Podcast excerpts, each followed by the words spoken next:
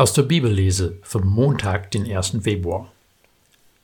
Lukas Evangelium Kapitel 7, die Verse 31 bis 35. Mit wem soll ich also die Menschen dieser Generation vergleichen? Wem gleichen sie? Sie gleichen Kindern, die auf dem Marktplatz sitzen und einander zurufen.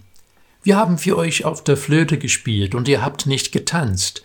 Wir haben die Totenklage angestimmt und ihr habt nicht geweint. Denn Johannes der Täufer ist gekommen. Er isst kein Brot und trinkt keinen Wein, und ihr sagt, er hat einen Dämon. Der Menschensohn ist gekommen, er isst und trinkt, und ihr sagt, siehe, ein Fresser und Säufer, ein Freund der Zöllner und Sünder.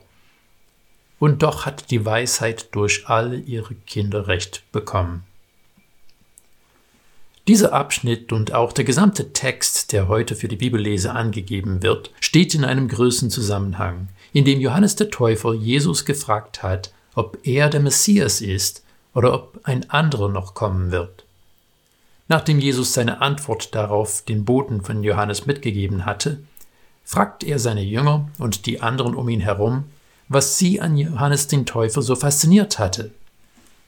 Jesus macht deutlich, dass die Leute nicht zu Johannes gegangen sind, um einen Promischaulauf zu sehen, sondern weil sie in ihren Herzen erkannt haben, dass dieser Mann ein Prophet ist. Er hat das Wort Gottes unverblümt weitergegeben. Manche aber, die in ihm eine Bedrohung für die bestehende Ordnung gesehen haben, haben ihn und seine Lehre abgelehnt.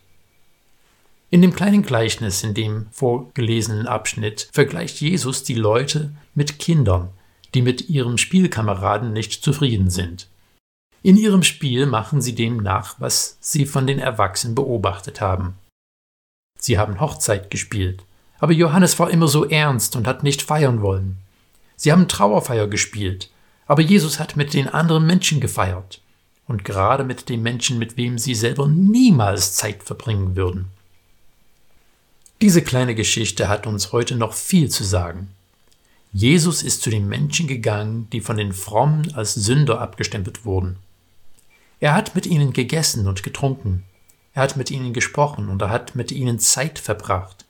Aber es wäre eine völlige Fehldeutung des Textes zu denken, dass er sie ermutigt hätte, weiter zu sündigen.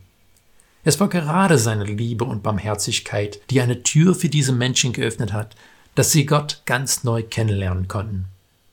Auf der anderen Seite besteht auch die Gefahr zu denken, wenn Menschen von Gottes Geist verändert werden, werden sie dann genauso aussehen wie ich. Ich habe mal von einem Pastor gehört, wie er zu einer evangelistischen Veranstaltung gegangen ist, bei der ein Mann reden sollte, der durch Christus von Drogen und vielen anderen Übeln befreit wurde.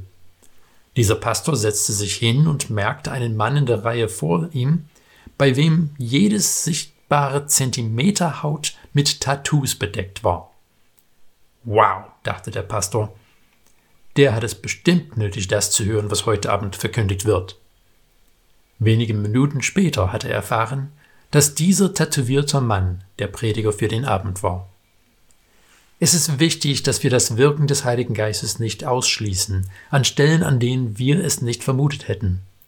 Zu oft sind wir alle versucht zu denken, dass Gott so aussieht wie ich. Aber das Gegenteil ist das Ziel. Wir sollen ihn in diese Welt spiegeln und ihn wirken lassen. Für Johannes der Täufer war es nicht klar, für Jesu Jünger war es immer wieder verwirrend. Seien wir Jesus treu und lassen wir ihn wirken.